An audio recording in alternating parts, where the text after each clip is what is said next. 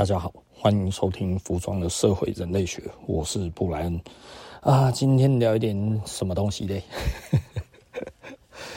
今天其实哦，已经都想好要讲什么了。你知道，其实常常我在讲说今天想要聊点什么东西呢的那个时候，其实就是我在想今天要讲什么。所以我今天我已经知道我要讲什么了。所以那个时候在自己在问自己的时候，反而觉得嗯，你是不是在多问？多此一举啊！哈，啊，今天知道要谈什么，所以每天是不是真的都是这么的茫然的上上阵，然后直接就讲了？哎，几乎可以这么说，我大概就是这样哎，这真的实在是很荒谬哦。那不过也已经习惯了，所以我自己觉得这个没什么。那但是今天要说什么？到底要说什么？哈，今天其实老实说，就是呃。我们台北店的十五周年纪念，那台北店十五周年纪念，其实，嗯，该怎么说？就是对我来讲的话，呃，算是意义非凡嘛。呃，其实老实说，最早的时候，我是都完全没有打算要上台北开店。呃，如果以前很早以前就跟我们社死在一起的齁，其实大家就会知道，其实我对于上台北开店这件事情是非常非常保留的。那为什么非常保留？因为其实老实说，我的个性的确是非常非常保守的。那所以是我会怕吗？嗯，算是会怕。那怕什么呢？其实简单的来说，我们那个时候因为很多的客人都在台中嘛，其实全省都有顾客。我们在台中的时候做到全省的顾客，那做到全省的顾客，其实呃，我们都嗯，我都没有一点点想要扩张的心态，就是因为这是一家厉害的店，大家去就是那个地方越难去，大家就越想去。哦，那懂我的意思啊，哈，也就是说，其实我一直很了解这一个心态，所以呢，呃，两个步骤，呃，两条路，如果你真的要走，不然的话，你就其实就是开很多家店。那如果你不是这样子的话，那你其实就是都不要开店。那我因为之前呃在台中的时候，我有开分店，那开分店之后几乎都不太成功。那其实我就知道，当时其实就已经知道了哈，为什么不会成功。不是因为宣传，不是因为什么，而是其实顾顾客来讲的话，其实不够多，算起来就是太少。那顾客太少的情况，你又再把它开分店，就分散掉。那分散掉了，其实老实说，真的，呃，没有什么好处齁。那所以我一直都是不打算开的。那呃，直到那个时候，后来就是越来越多的顾客到台北去。哦，那到台北，他们就说，我们在台北也很想要买设施啊。其实老实说，我实在是不觉得这是实话，不是我生性多疑，你知道吗？不是我生性多疑，我觉得他们讲的话是真的。但是我如果真的上去台北之后，他们反而不会来，那是因为他们其实，嗯，该怎么说？就是，呃，这是一个，这是一个首都情节的一个反故乡情结。也就是说呢，哦，今天你如果是呃台中人，诶，你穿设死，那个时候的确是这样子哦，人家一看就知道啊你是台中人哦，会买衣服的人一看就知道啊你穿设死，你是台中人。然后我那个时候就觉得，我如果真的要开，一定要等到台北也已经有很多人穿设死。那我们那个时候就的确这样子哈。那再经过还有呃，我们放点有放到台北去。哦，那是一家很大的服装公司，然后呢，就在我们去没多久之后，他就倒了，因为他本来都是代理日本牌子，你知道吗？吼，然后后来就突然邀请我们，然后邀请我们，我们就去，去了之后，然后他就跟我们讲了哔哩吧啦，哔哩吧啦这样子，然后把我们弄到那个那个哪里，诶，中山的那个那个当时的一叠。对不对？哈，那那个时候我们就去那一边，然后他就那里本来就有设点，然后就把放在那里，还有台台北东区，然后两个点哈，然后反正我的货也不多，那我就放过去。那大概两三个月之后，他们那个集团就倒了，然后我的货好像就被他们里面的这一些的经理什么，这就反正就都不见了。你要找你也找不到，你也找不到那个任何的人吼，可以去找到他们，他们就这样子就倒了。哦，他们那个时候其实是在东区的那个一个地下室，那那个地下室其实就是吴宗宪他他家的地下室，大概就知道是在讲哪一个地下室，然后那如果有一些印象的人，大概就知道了哈。呃，其实老实说，我讲这个，因为没有没有没有特别的特别的去组织哈，所以我讲的有一点零散。现在讲的大概是零六年左右的事情哈。那我们那个时候就在想说，怎么办？怎么办？怎么办？这样子，然后就是说，哎呀，台北看起来不容易哈。然后大家在零七年的时候又认识了另外一个朋友哈。那他就好像就说哦，我在台北，其实我有认识什么什么这样子哈。那我们那个时候又把东西放到那一边去，因为他有媒体资源哈。这这个是台北那个时候真的最大的优势，然后然后他就说哈，哇，他认识谁？认识谁？认识谁？台北哦，多怎样的造型师什么那些有的没有的，阿里亚扎这么讲了一大堆，他都认识很多哈。那是朋友的朋友，那所以我们就想说好啊，那就上去吧。那就把东西放在他的那个工作室哦。那放在工作室，后来他也倒了，就他是他是诈财的，然后他是真的有在台北开店哦。那这个其实我觉得很有趣哈。这一个人，呃，D 开头的哈。我我们最近有一个这这两年来的。那个顾客，然后他以前其实就在台北，那呃，他认识这个人，因为这个人其实在业界其实很有名哈。那只不过他到后来他就嗯，有一点像在招摇撞骗，那就是到处在骗股东的钱啊，干嘛有的没有的这样子哈。啊，最后呢，他其实也跑路了。那我的东西到他那边去呢，又又又没了。其实我们那个时候是为了，呃，该怎么说？我上台北，其实后来发现，就是媒体资源还是很重要哈。媒体资源全部在台北，那如果你台北那边搞得好的话，其实老实说，你整个台湾的那个名气就会不错哈。那所以我们就一直做这件事情，可是呃，就一直做不成哈，因为会会到中南部来找资源的，好像其实他们都快倒了。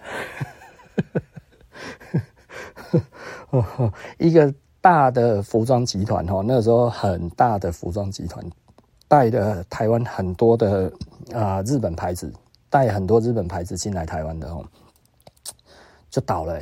什么以前那个恩哈雷沃啊，或者什么那一些 like musician 啊，什么那个时候正当红的日本牌子，哎，台湾这一个代理商都有拿，然后后来他就倒了，唉。然后我的货大概在那一边，其实就不见了。后来在网络上面有人看到那一些东西，就说：“诶，老板，这个是不是那个？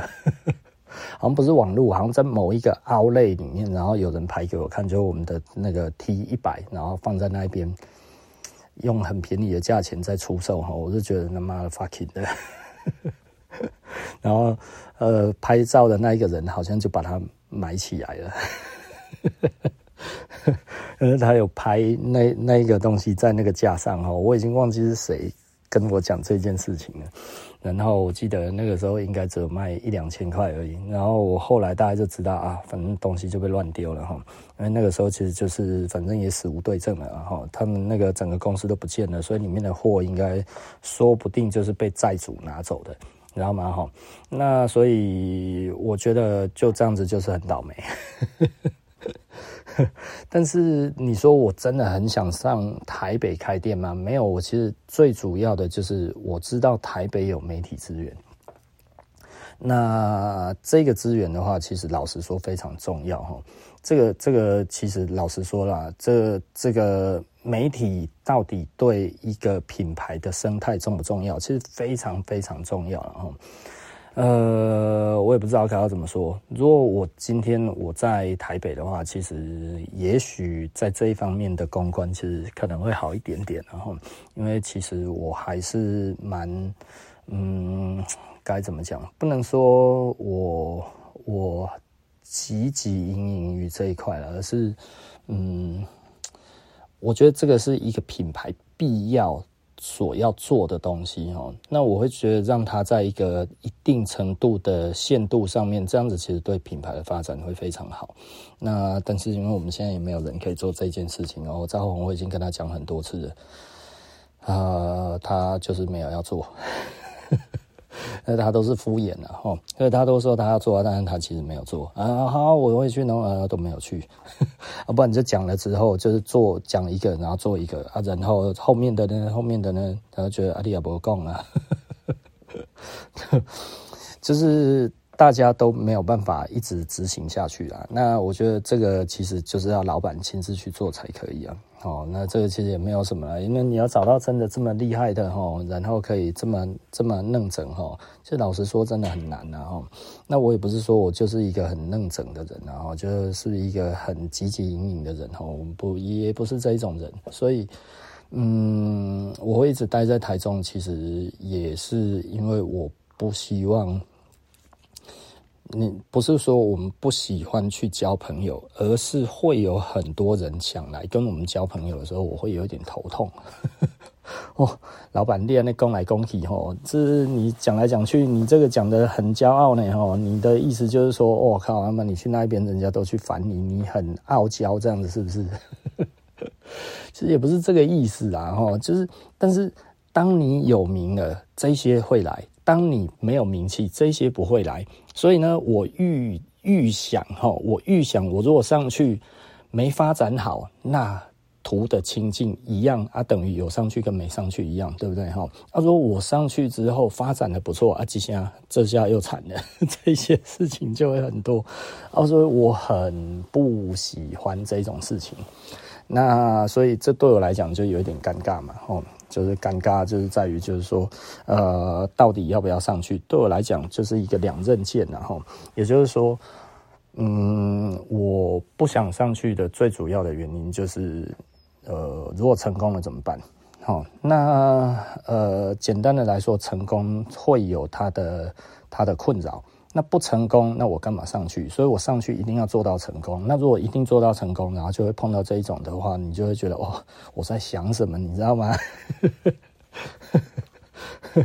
因为我是一个思虑比较远的人，然后所以我都会习惯看个三五年哦。就是我觉得看个三五年，我第一步要怎么做，第二步要怎么做，如果发生什么事情，我要怎么做，然后如果发生什么事情，我要怎么修正哦。这些东西我本来就会这样子在想的，然后那呃，所以对我来讲的话，其实重点并不是我上去有斩获多少，而是我上去我可能会呃失去多少哈。这个对我来讲的话，其实是。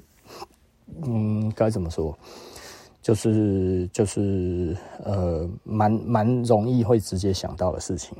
哦，好，OK，那我们继续讲了哈。那后来呢，就是因缘际会啊，因缘际会什么样子的因缘际会呢？就是呃，我后来有呃，该怎么说？就我那个时候的财务突然发生了一点点的变化。那发生什么变化呢？就是。呃，我记得有一年的过年哈，应该是零七年的过年。然后零七年的过年呢，呃，我就我们那边一中街那里哈，就有一个一中街一号的商场哦，然后他就开始要开卖了。然后他是大年初二开卖哈。然后我记得我们那个时候一个员工，他说：“哎，老板，老板，那那间你去啊，你去去买啊。”我说：“去买。”我说你讲真的讲假的？我说我是一个不太想要买房子的人，我老婆一直叫我买，我通通都没有买，因为我就不喜欢买房子，对不对？我觉得租就好了，为什么我压力要那么大，对不对？为什么我要拿那么多的钱钱？是不是？然后，然后他们就说你去啦，你去啦，你不要缴房租嘛，吼，你这个以后这样子，那个就是自己的店面了，然后怎样怎样的，巴拉巴拉讲一讲，我觉得听起来也有道理，然后呢，就去看。看了之后，我就说我要脚尖，然后他们有四个脚尖，四个脚尖只剩下一个最小的，他说只剩下这一个哈，那其他都被买走了。呃，我后来哈在那个住户开会的时候，我才知道哈。他们跟我讲哪一个哪一户也卖掉，哪一户也卖掉了哈，然后那个最大的脚尖也卖掉了。其实那本来我就买不起啊，所以老实说，我本来就不是看那个。那所以最差的脚尖，我就看了一下，我看那这是在里面的，外面的那个没有嘛？大家说这个要多少？四千多万，四千多万你别买别别 key 然后那四千多万我也买不起。然后因为我就问说这些付款还要投起什么那一些，也不是投起啊，就是你的头款要拿多少啊？然后你要弄什么弄什么这样子哈。然后后来他就跟我看了另外那一个脚尖这样子，然后呢，我就说啊，这个多少钱？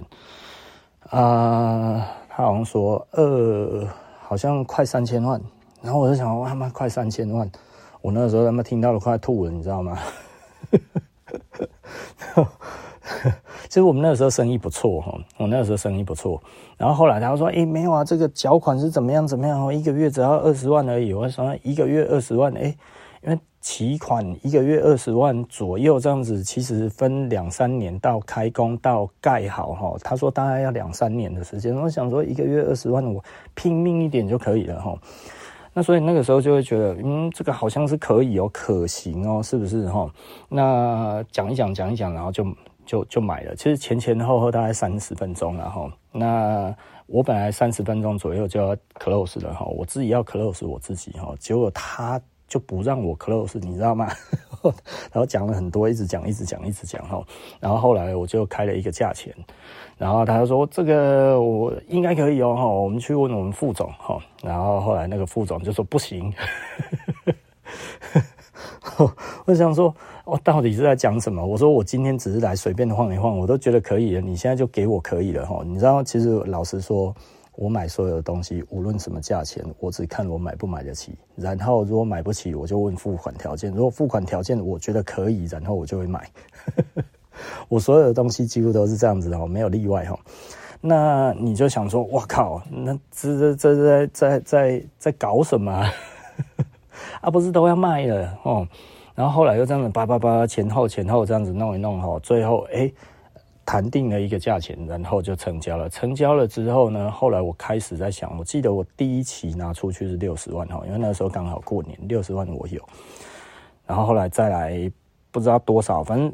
六十万，然后不知道又补多少，又补多少这样子。前面好像我要先凑到不知道三百万吧，我好像说那这一个这一个哎还是两百七十万还是两百八十万左右，差不多是这样子。我说那这个钱我多少可以可可就是我可以分期付款吗？对不对？就是他应该算头款的。他说可以可以可以，我好像分半年吧哈，因为他说反正开工没有那么快。哦啊，所以他是说这个我可以让我分期慢慢缴哦，一个月几十万几十万这样子，然后后来就开始缴了，哇，那真的很痛苦啊，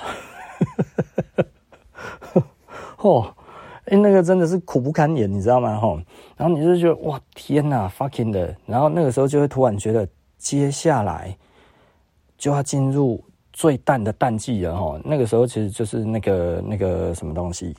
那个，诶、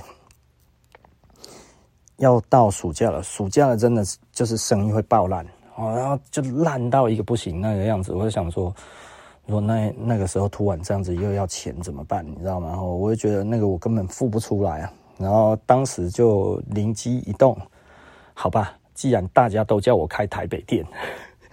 那个时候几乎每天都有人叫我就要去台北开店哦，无论台北的朋友或者哪里的朋友，通通都这样子跟我讲。然后我那个时候心里很吼，说好，那就明天上台北找店面。然后上了台北之后找店面就找中介，中介出来之后，然后就带看，带看两个点。我本来比较喜欢另外一个点在大安路哈，然后呃，因为那个点比较大。哦，比现在的大很多。上下我记得是，呃，它有一个地下室，地下室大概三十平，楼上好像其实大概也是三十平，加起来大概。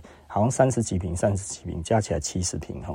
然后那个时候在大安路上，那它本来是一个法廊，那好像还是蛮有名的法廊哦。而且它造造景已经做得不错了哈。然后它那个地下室其实是等于是有镂空，其实下面可以往上看，可以看上来。我想说，哇，这个对我来讲实在是太好了哈。然后那个时候的店租那一间也比较便宜一点点，我就觉得嗯，那我就应该在那里吧。然后后来就叭叭叭叭叭，不知道怎么讲的啦哈。就是那个时候还有另外一个朋友就说没有，你一定要来这里，就到一八一巷哈。后来就真的就是一八一巷啊，一八一巷那个时候就是这个在这个最巷尾哈，那看起来他妈漆黑中的漆黑的地方。你不要看我们现在那个时候很热闹，我们那个以前哦他妈那那里真的是。最早哦，那个脚尖哦，叫做一个一层的 pub 哈，然后呢，后来倒了，啊，倒了之后呢，又过了三四年，我才去承租，你知道吗？也就是说，那个店面其实空了很多年。然后我进去里面的时候，哇，那么感觉起来像是被炸弹给炸爆了一样，你知道那个整个地板什么那么全烂掉的样子，这是什么鬼地方？然后因为他要做夜店嘛，里面没有灯啊，然后它全部通都漆成黑色的，你知道吗？哈，整个里面都是黑色的。然后我说一看，我这是什么鬼东西啊？哈。那后来就决定了，那决定了之后，就那个时候中介带看就下下个下个定金嘛，哈，算是一个斡旋金呐，哈，其实也不算斡旋金，其实就是定金了，就是说，哎，这样子应该可以哈，然后就连住押金，然后整个这样子就给了，给了之后，然后我那个时候就想说，哎。因为我本来就有在买基金，你知道吗？哈，所以我那个时候哈就觉得，我把基金的钱解掉之后，然后去买去台北开这一家店，然后再这样子，我就有台北、台中两边有店，然后这样子可能我就付得出期款了。呃，应该说头款哦，头款最后那样子，反正我记得不应该就是。三百万左右，然后三百万上下。你要想那个时候我才几岁而已，你知道吗？我那个时候大概还不到三十岁哈，哇，然后买了买了两三千万的房子，哇，那个真的是，我是想说我得冲啥，你知道吗？然后后来呃，因为这样子，台北店就开了。我记得台北店开的时候，哈，那那个帮我装潢，那个真的很快，因为我们大概是六月多去看的，哈，然后后来整个这样子在弄，后来又有台风，然后又有什么，整个这样子其实那个时候很不好施工，但是一个多月，哎，我就把台北店把它装潢起来，然后把它做好了，然后就开了，哈，哦，我我我记得开幕的那一天。开幕的那一天早上，我就过去了。那几天我都在台北哈，然后在那边一直整理，一直整理，一直整理哦。然后像我就是都用那个，我我那个时候就用那个那个那个镀锌铁管，对不对哈？然后再做那个那个吊衣架。那这个东西其实老实说，我觉得。应该不稀奇，但是台湾那个时候没有人用哈。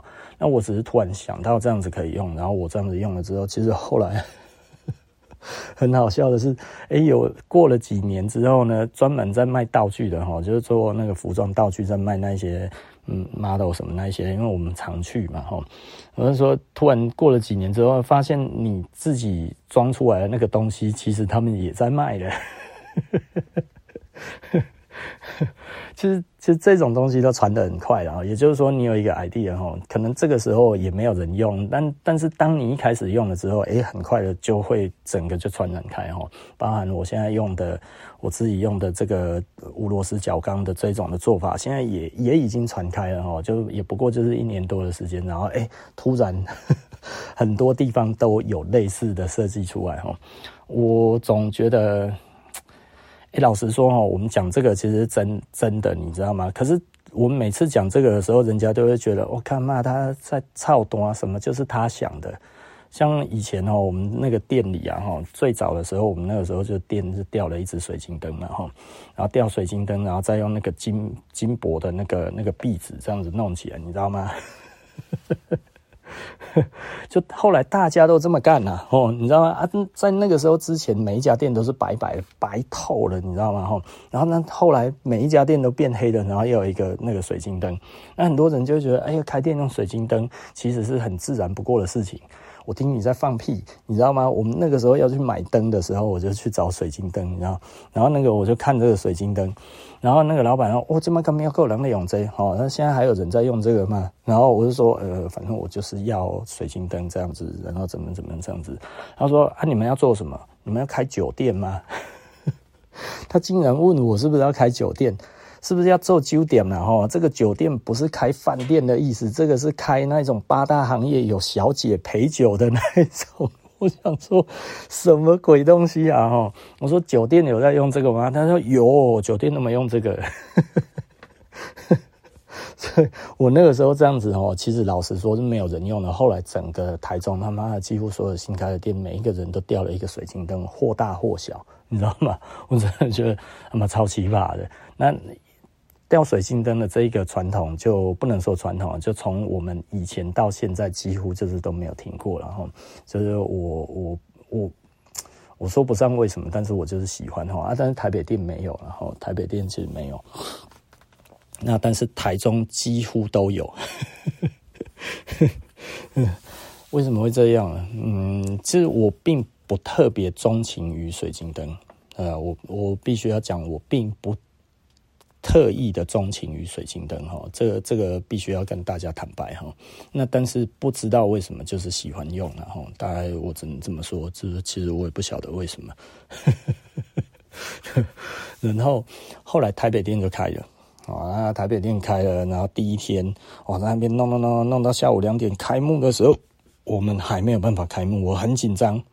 然后那个时候就不知道怎么样哈，就就竟然衣架都忘记带了，你知道吗？那宜家的旺季，大家，只好去宜家买。然后我们就跑去那个以前那个环鸟百货那边买嘛，哈，环鸟百百货的地下室嘛，哈，就就那个那个那个什么路跟什么路，诶，惨了。怎么突然想不起来？反正就小巨蛋那边然后，那呃，我们就去那边买，哇，买了几乎把整个宜家里面的我们要的那一只的那个衣架全部都买光了。买回来之后，直接先坏三五只，你知道吗？气死了，一只四百多块，我都还记得，买了好几万呢。哦，然后衣架竟然回来再用的时候就坏掉了，我就觉得哇。他们都不用检查的嘛，然后我也懒得回去换了，然后我就觉得啊，算了，妈回去还要解释还要干嘛？妈坏了就坏了哈，然后我就去买个快干给他点一点 就上秤了，然后点快干的就过几天还是坏了哈，然后哇，那个坏的速度之快哈，一下子就坏光光了，哎，这么贵哎，那个时候四百多块钱一支哎，我记得是四百五。我、那个时候我就他妈吐血的贵，但是没办法哈，新开店，然后我就一直去买，一直去买，买回来这样子，然后上架到四点多，然后门终于开了，外面一直有人在等哈，然后进来之后哇，整天都是人，哦，四点多一直到十点下班哈，然后那一天做多少呢？那一天我记得我们的记录应该是四十几组人的样子哦，有四十几组人走进来，然后。做一万多块钱而已，大家都来看看，设施上台北嘞。后来的几天都是大家都来看看这样子吼，然后我就觉得啊，这下差嘛。然后后后来当然其实也不会太差啦。老实说，台北店我记得第一个月开，然后等于十五号开嘛吼，然后做到多久？诶、做到月底，我记得那一个月好像六十几万，就我、哦、其实也还行哦，只有一半这样子，然后就做了六十几万，没办法哈。那后来就这样子嘛，就继续这样子。那嗯，其实老实说啦，后来真的其实后来开始不太愉快的事情就发生了哈。那为什么？就是就是没多久之后，台北店开没多久哈，我其实就碰到了第一次，就是我们的那个。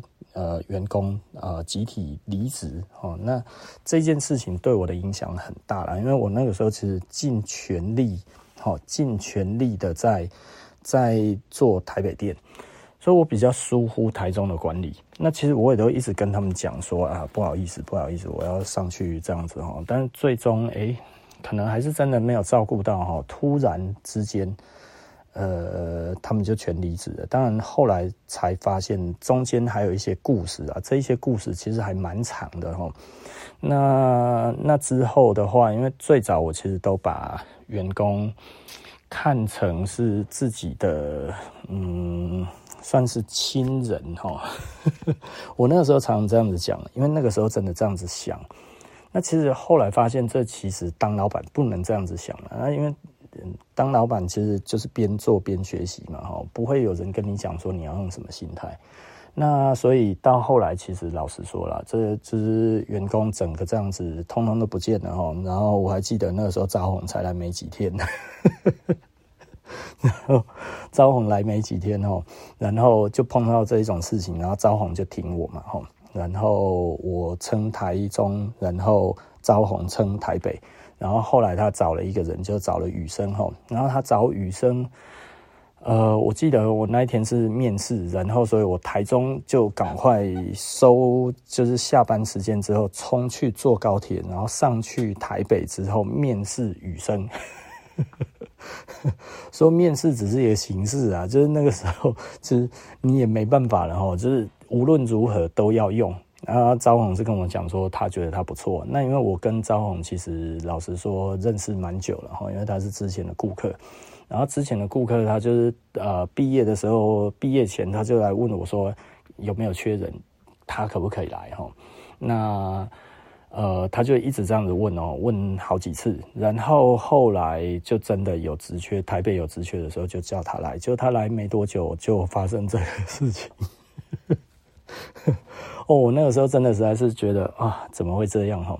那嗯，当时的主谋啦哈，当时的主谋其实是一个我本来还蛮倚重的员工哈。那嗯，其实他忠诚度本来就不太高，我大概就知道。但是我觉得他还算是聪明伶俐哈，所以我其实有一些事情都会问他。那我的员工大部分都知道我会问他。那所以呢，呃，好像就觉得他其实比我好。其实我对我来讲，我是在训练这一个人。那也就是说，什么叫训练呢？就是我今天呃，让你规划一件事情，然后我来完成它。我你看你所讲的，然后我如何做。慢慢的，我们如果这样子之后，你就知道整体到底应该要怎么做才是对的齁。就他就会觉得，诶。他的计划都能成功，你知道吗？我想说，其实是我在做，而且其实你的计划其实有一点烂，但是我觉得还是可以做。那所以成不成功，其实是看你的决心，还有看你怎么做。那这个是方法，还有那个，就他他认为的，就是说他他用讲的就已经赢我了，我用他的意见就成功了，你知道吗？然后我那个时候其实还有很多事情有跟他讲，比方说我们那个时候已经代理的路易斯嘛，哈，那代理路易斯，老实说，我们那个时候我的策略其实就很简单，就是让顾客试到爽为止，即便客人马上就要就马上就要那个那个买单了，哈，那但是呢，我们全部都还是让他继续穿，继续穿，一直穿，想穿几件就穿几件。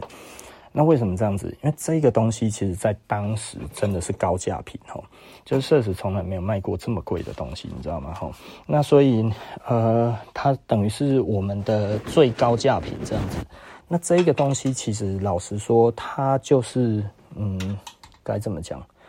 它就是呃，很很很让人紧张的东西哈。那所以呢，我那个时候就说，无论这个顾客，他到底呃是不是马上就会买哈？也就是说，所谓我们的自杀客了哈，就是他已经太喜欢了哈，来了之后就自己 close 自己了，你知道吗？迫不及待的赶快要花钱，然后把钱给我们哈。我说碰到这一种的，你也要让他至少穿。几件？我那时候我记得我的规定好像是至少让他穿五件以上，并且每一件我们都帮他分析好看在哪里，好，类似那个样子。那这样子整体做下来，大概至少要三十分钟以上。那因为那个时候卖三万多块钱嘛，所以我觉得讲十几分钟不太够。我觉得至少要到一个程度，他会觉得，诶，他好像充分了解这个东西。这样子以后其实他。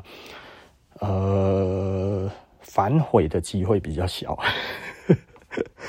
不能说反悔的机会比较小了，因为如果他觉得他自己都还没有试够，然后就贸然的就就就做了决定之后，可能他的朋友会跟他讲说：“诶，其实你怎么没有看什么？”他说：“诶，对啊，我怎么没有看什么？”然后他就会再跑来，就说：“诶，我可不可以再看什么？”啊，不如如果会这样子，不如我们一开始就全部通通都让他看嘛，对不对？我们又不怕人家看。是不是哈？那所以我就一直要求一定要做到这件事情。呃，可是他就没有，而且一直没有。然后甚至他有的时候会说：“诶，他这个客人五分钟他就成交一件皮衣了。”我说：“五分钟不对啦，哈。”后来他那一种五分钟就就就 close 的顾客，基本上后来都来退了，几乎每一个都来退哈。那我那个时候跟他讲，他就不能接受，他好像觉得我在嫉妒他，你知道吗？那因为我我其实我也可以很快的 close 一个顾客啊，但是我不喜欢这样子，不喜欢的最主要的原因是，你要让顾客真的觉得彻头彻尾他都比较过了，然后呢，我们也帮他再讲过了这个比较如何之后这样子，因为我我没有我我没有要。用成交来肯定自己，我其实是要让客人开心来肯定我自己。也就是说，我今天帮顾客做了一个真正好的决定，这个我才会觉得开心，你知道吗？哦，我不会因为说哦，我把这个东西卖掉，然后好开心。其实那个我根本开心不起来。尤其我是觉得，如果我很很勉强卖掉，然后用一些话术啊，这个真的哇，怎样怎样，叭叭叭，一直讲一直讲这样子哦。你你一直推一直推一直推，他的确会买了哈。但是呢，你如果只用这一招，那真的就实在是 就太 low 了啦哈。因为老实说哈，顾客当喜欢的时候，你让他其实在那一个脑袋瞬间真空这件事情，就给他超多的资讯，然后给他一个指令，他其实会跟着指令走。这其实是一个很简单的一个心理的那一种那一种呃。就就其实这个东西很简单，就是你只要让顾客混乱，如何让顾客混乱呢？不能说如何让顾客混乱了，如何让一个人混乱？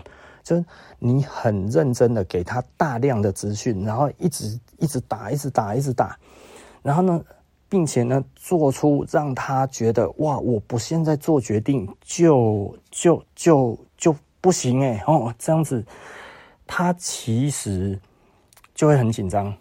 然后甚至呢，他可以用这个紧张，只要你有办法继续带着他，然后一直呈现这一种混乱状态，不要让他的脑袋有机会可以停下来休息，想说到底发生什么事，然后没有办法反馈给你一些意见，他只能这样子就哦，是哦，哦，嗯。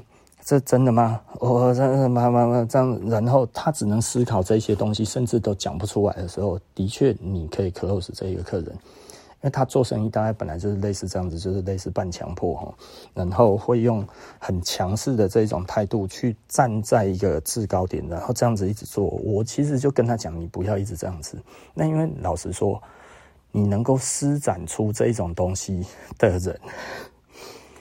就代表他其实还是蛮纯熟的，你知道吗？所以我会觉得，我只要有办法让你哦不要一直这样子弄，其实你会变得很会卖东西，你会是一个很厉害的 sales 吼。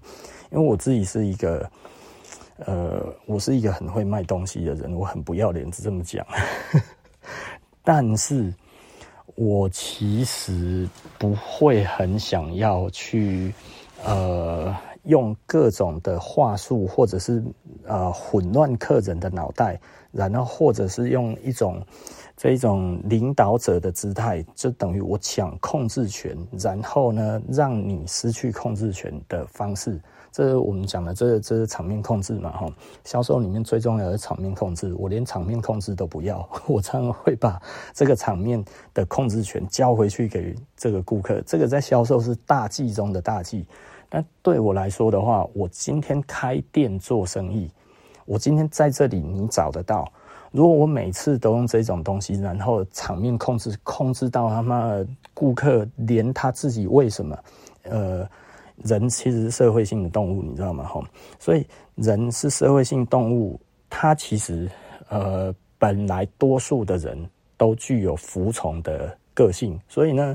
你如果说，诶、你听得很道理，很有道理，然后就会服从这个东西，是不是你有奴性？不是，这是社会化的动物都有 这种特性。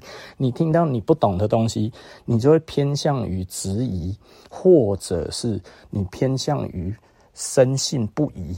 都有可能，看你跟这个人的位阶如何。他的位阶如果在你的心里面，他比你高的话，基本上你不太会去怀疑他。那他如果跟你相相等，你会质疑他。那如果他是以下往上，你会看不起他。人其实就是这个样子，所以他只要抢在你的这个领导者的这个角度上往下，比方说啊。这个东西其实我们是真正的专业哈，一般的人怎么样怎么样，这样子画出来之后，哎，其实他就没话讲了，你知道吗？就是哎，对我的确不专业，的确你们比较专业。他心里面只要这样子一想，那那基本上控制权就在我们手上了，对不对？所以你如果来跟我买东西，跟我的话，我会一直把这个主控权丢回去给你。就是你看起来是不是真的这样子？然后呢，比方说我前几天那一个老朋友来哈，然后他一穿，我就觉得哇靠，好漂亮哦，穿起来很帅，帅爆了这样子哈。然后呃，他一穿，哎，真的他觉得不错。然后我就说，哎，要不要再穿其他的？他说，嗯，好，可以哦。然后就穿了，哇哇，更好看。然后后来我就说，哎，那一件第一件穿的，一开始本来觉得很 OK。结果现在好像就不一定有其他两件这么好看了，哦，我说你觉不觉得是这样子？我我说我我这个时候我说你觉不觉得是这样子？其实我就是把控制权传回去给他，然后我就不讲话了，然后让他有时间思考是不是我讲的那个样子。我很喜欢这样子做生意，因为我不希望去骗任何一个顾客，就是我会说这是我心里的感觉。你可以随时否定我的话，我都没有关系。你不要觉得好像不好意思，其实我都会这样子讲，就是说我你你喜欢就买，不喜欢真的不要勉强。呃，就是啊，如果呃预算有问题，喜欢当然都喜欢居多，但是预算有问题没有关系，对不对？先不要买，或者是等之后再买，或者是先付定金，对不对？哈，这个都可以。而我还要很小心的，不能让顾客觉得我在瞧不起他。啊，你是觉得我今天没钱是不是？你是觉得他妈的我现在是没钱买不起是不是？哦我还不能给顾客有这种感觉哦。嗯，所以我我觉得以我来讲，我在做生意，我其实很在意、很重视这一些东西。那我不知道该要怎么说哈，所以我觉得，呃呃，他的那一个做法就会让我觉得这样子不对。那我跟他念了几次之后，他好像就不爽了。然后再有一次，就是我们那个时候要订订那个路易斯的球鞋。那时候订路易斯的球鞋哈，因为我们球鞋卖得很好。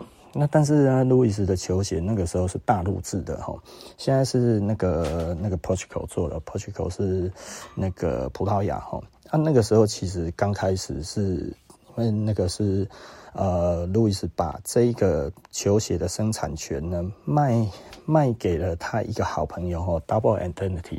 那 Double Identity，他其实都在那个大陆做，那所以那个时候路易斯的球鞋都在大陆做哈。那我们那个时候叫了一批，卖得超好的，我一下子就卖光了，你知道吗哈？然后我后来就说，哎，那我们要再订一批，你可不可以给我一个数量？哦，我那个时候就。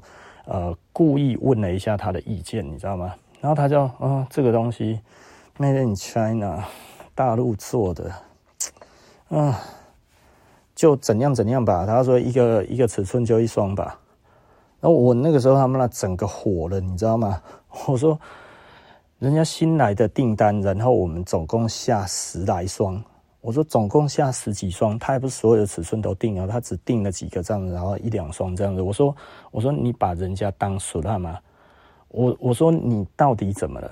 我说这个东西，人家牌子加，人家不是小牌子诶，是一个英国一百多年的 Louis Leathers 诶，你可以这样子吗？然后我那一天就他妈的超生气，我就觉得。我我为什么培养出一个到后来变得这么的自以为是的人，你知道吗？哇！然后我那一次就很生气，我就砸了我的电脑，你知道吗？我的电脑它整个他妈被我一拳打下去，然后就悬在半空中，哦，就掉下去，然后一半卡着，哦，一半卡着是因为电线卡着，你知道吗？哈，哦，气死了！他他那一次之后就说不做了嘛，哦，他也没有跟我讲，他就说不做了。然后后来他其实后来就呃，就我知道了，他就找所有的员工去吃饭干嘛什么这些。然后呢，据说哦，某个朋友就跟我讲，跟他有非常大的关系哦，因为他其实一直在运筹帷幄这件事情。哦，连客人都有被找去一起吃鼎王，你看。所以我常讲了哈，这个东西其实很有趣哈，就是现在发生什么事情，就是现在发生什么事情，我不会知道，但是过几年之后，我大概都会晓得哈。就还包含，比方说，我们有员工跟我讲说，哎，老板，我就告诉你好了，谁谁谁有偷你什么东西。我们他说啊。他如果不讲，看我这样子，他觉得良心不安啊，所以他就讲了哈。他就说他要离职之前，然后就偷了一件这样子哈，嗯，一件还是两件？我我觉得这个都无可厚非啦哈。其实老实说，对我来讲，我觉得嗯，当下没有被我发现都可以哈。啊，当下要是被我发现，我直接就报警。我跟你说。所以，这后来其实老实说，因为这个造成呃台北店开了，变成我一个人生很很不一样的转捩点。然后后来呢，有一阵子其实我都把重心都放在台北。那为什么？因为我我要把台北把它带起来。可是台北真的哇，那个时候刚开始做，其实挫折感很深。但是其实生意好得很快。那后来呢，招红来了之后，哇，招红不知道怎样哈，来没多久之后就发神力了。哎，招红哦，很会做生意，你知道吗？哦，很会做，但是他的手法刚开始其实也是有一点粗糙，因为招红是一个比较有企图心的人哈，我是一直把他的企图心磨平了。让他用我这一种比较 understanding 的模式哦，而不是一开始我还是很想要去 close 客人，他告诉我，哎，这成交动作怎么做才漂亮哦？然后这个东西怎么做，怎么做，什么这样子哦？啊，那个怎么做，那个怎么弄哦？然后他常哦，有的时候我以前呢，每个钟头都会打上去台北去问说来了几组人。然后多少怎样？那个其实老实说，真的是很大的压力，但是我压力更大。所以我如果不靠这样子得到资讯的话，其实我根本坐立难安。所以有的时候你要想哦，老板其实很紧张。啊，为什么老板很紧张？因为真的每一分钱都很重要啊。哦，哎、那个真的是压力很大哈。然后呃，我不知道该要怎么讲了，反正那个时候就是这样子。然后我们反正就这样一直撞，一直撞，一直撞，然后就就撞到现在了哈。那台北店其实说真的，也让我觉得，嗯，我常常在想，如果我没有开台北店会怎样？那我又常常在想，就是我如果呃当初。没有撑下来，就是那个时候发生这些集体那个离职的这件事情，然后我没有撑下来，然后我决定，因为老实说那一次之后，我对人没有办法信任，哦，因为这些员工其实老实说，我觉得我对他们还蛮好的。那大家的一些东西都已经讲好了，可是那个时候真的手头真的是非常紧，所以我说我们半年到一年发一次奖金，那大家也都说好，最后说我都没有发奖金，我说那么时间还没到啊，对啊，然后他就说哦什么诶，我都有钱去买房子，靠，是你们叫我去看房子的，然后你们跟我说，我那个时候还问他们说齁，那。这个买房子压力会很大，你们要跟我同进退吗？他说都没有问题哦，哇，大家讲的都没有问题。我说好，那我就去看了，看了之后就买了。他们说没有想到我真的买，他以为我在开玩笑。我说 那那都已经这样子讲了，那都已经知道后面会有压力了。那我们把那个那个把那个时间把它延长半年到一年，我们发一次，诶，半年发一次啊。我们那个时候就是半年发一次，每半年发一次这样子。哦，我真的觉得很无奈哦。那后来就是，哎，他们这样子之后，我说那给我一点时间，然后我筹个钱，然后把这些钱还给你们，就这样子。然后他们那个时候来说，你一定都有钱，生意那么好，你怎么可能没有钱？然后怎样怎样怎样？我想说，他妈你当我他妈做货都不用钱就对了，你当他妈的路易斯什么这些进货，他妈的随便一进都是几十万上百万呢。那个时候汇率又超高，那时候汇率一比五十五，一比五十八，一比六十，一比六十二的时候，哎哎，那个其实真的很夸张哎。嗯，然后随便一次进货，我们刚开始很多都进那个现货。现货一进进来，那个一次都是七八十万、一百万这样子在进呢。哎，那个、那个、那个，我真的没有钱留下来，全部都在货上面，你知道？我那个时候就是一直进货，一直进货，一直进货。他们没有看到的是库存在增加。我们那个时候从一个那个那个仓库到后来仓库都塞爆了，然后东西他妈一大堆在那边，他们觉得我都赚到很多钱。我真的不知道他们在想什么，你知道吗？就是你，你好歹你也看一下库存嘛，是不是？然后我还要缴这些期款，所以我才说我开了个台北店，大家一起撑，撑过了这一个之后，绝对有大家好处。就真的，一开始就没了，就就他们觉得生意很好，但是他们觉得为什么？要牺牲他们，可是我觉得当初大家不是都说好了，说好了之后才做这件事情。他说，因为我是老板，所以他们不敢反抗，所以这个其实是我胁迫他们。我说，我说我是开我我是开会，大家这样子讲诶，而且我还说感谢大家帮忙，对不对？这一些这样子，你如果有什么不满，那个时候其实就应该要直接说，我是可以直接说的人诶。就是你，你想想看，我的员工都可以对我直接不屑，然后直接讲说啊，这个东西应该如何如何，不是我想的那个样子。每一个人几乎都可以这样子跟我讲，然后最后说哦，其实我在那一边胁迫他们，我是觉得很无奈啦哈。那所以当下我其实后来就觉得人心很恐怖，对他们是掏心掏肺哈，结果哎，自己得到了其实就是好像哎。他们随便讲都是老板的不对，大家都相信他们。我那时候觉得很委屈，但是老实说，我后来才发现，这个就是当老板必须要忍的东西。也就是说，他们这样子想是正常的，但是当时我很，我觉得我我真的过不了那一关，就是大家不是很好吗？不是常常出去唱歌吗？不是常常出去吃饭吗？不是常常出去我们就玩在一起？当然我，我我的位阶比你们高一点，但是感觉大家也都还很开心啊，是不是？那怎么突然就这样子了？那甚至在这个之前的前一天，他们还主动要求我带他们去吃饭，你知道吗？主动要求我说：“哎，老板肚子饿。”我说：“好啊，吃金星。”哎，那个时候就带大家去吃金金星，一吃我们绝对，我那个时候去绝对那个那个，诶，他那个鸭子我们都叫整只的，然后什么东西都是来，一直来，一直来这样子，吃就吃到饱，吃到爽。都我一直都是这样子，我们几个人吃金星都吃三四千块，对不对？为什么？因为我自己觉得没关系，就是大家爽。我那个时候跟他们讲，我说大家工作辛苦。玩的事情交给我，你们想要去哪里玩，跟我讲，我请客，对不对？我那个时候都这样子，所以我觉得，因为我把大家都当自己人，就最后变成是这样子，你知道吗？我后来才发现，就是这个都是我们多想的，我们多给了，或者我们这一些我们自认为对他们其实比较好的，他们就只是觉得我讨客吼破破，他就喜欢做这些事情啊，拉我们下水。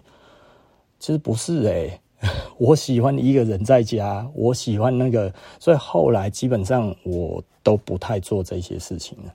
就是如果可以看得出来的话，我后面就会变成例行的公事，就不是像以前这样子。哎，今天啊，你想，我想，大家想，好走啊！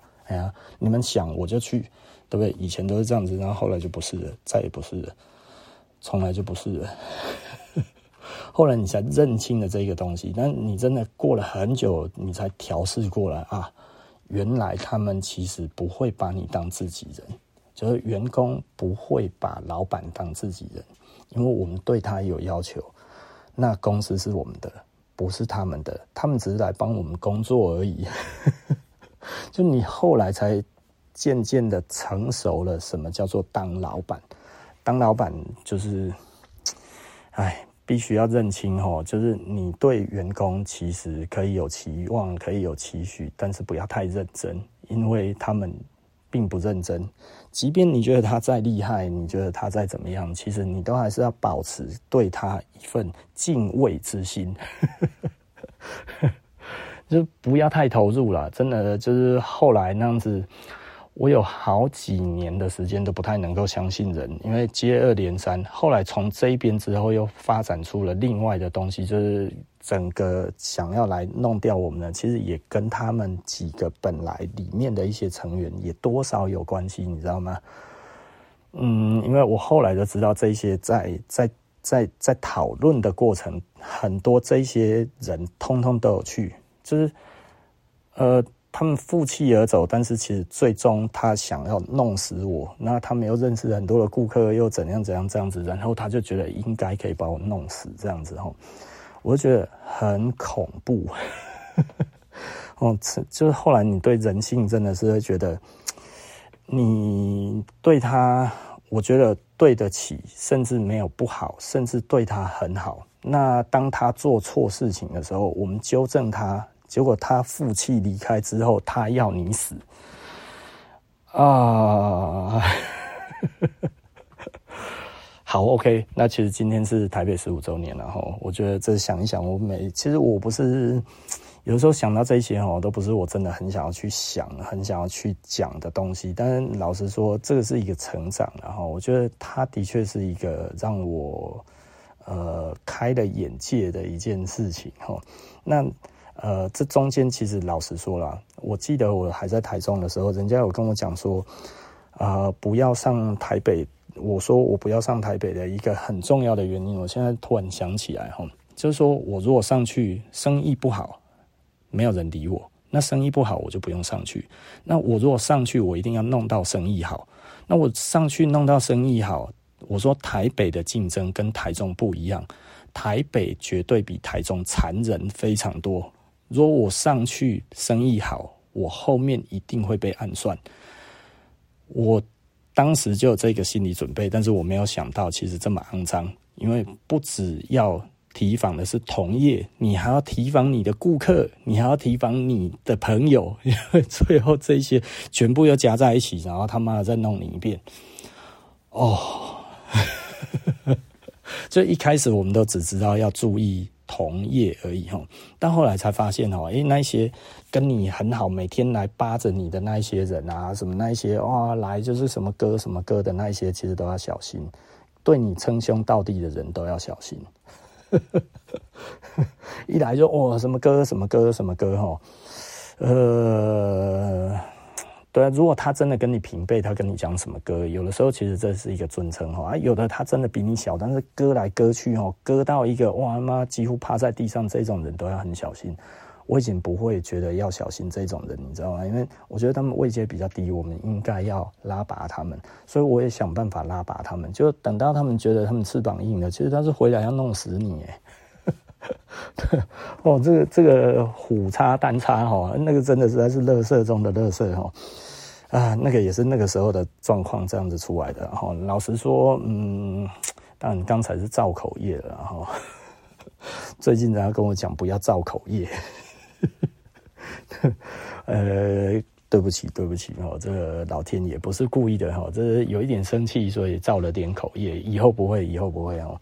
就是很多的事情哈，其实呃，就是会有这种状况啊。那这个其实都是你该要面对的。那也就是说，现在对我而言的话，其实我就不想要再当那一个出头鸟。可是你如果不当出头鸟，又要到你想要的位置，其实老实说，它就是很辛苦，因为你不走捷径，我们走的其实是一条漫长的路。但是我现在选择就是走漫长的路。呃，我觉得我慢慢走，然后呢，最好都没有人注意到我。那这个要人家不注意到你，然后又可以走很久哦，这个其实才会到以前的那一个荣景哦。也就是说，当你一步一步是这样子建立起来的时候，人家这个时候要再来打你的时候就没有那么容易了。在我们那个时候哈，其实老实说就是。呃，地基还不稳啊，然后我们就很想要向外拓展哈，因为那个时候真的就是因为说真的，就是买了个房子嘛哈，买了个房子缴了个期款，我那个时候期款最多哈，我记得我那个时候迟缴了六七期，你知道吗？因为他后来盖的很快的时候，一个月两期啊，然后我刚好又要付货款什么那些，因为两家店之后，你知道吗？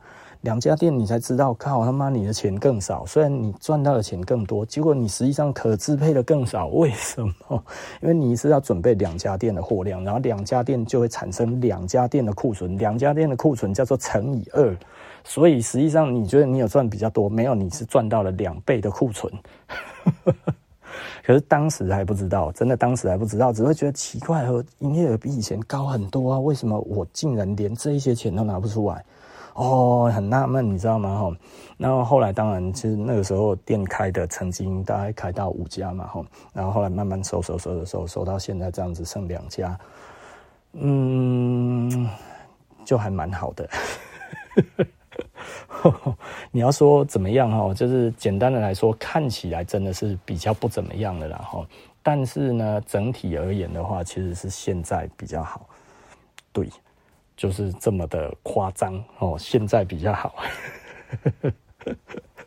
哦，那是不是生意差很多？是差很多。可是呢，我现在如果啊，当然我现在承受的风险能力比以前低哦，因为我以前现金流大，所以那个时候其实硬凹都凹了过去哦，因为人家都知道你明天就会有钱，所以我的现金流是够的。那现在来讲，我的现金流其实老实说比较紧。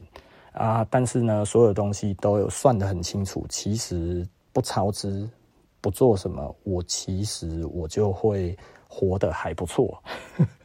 那也因为这样子，其实我又开始又懂了不一样的东西，懂了很多。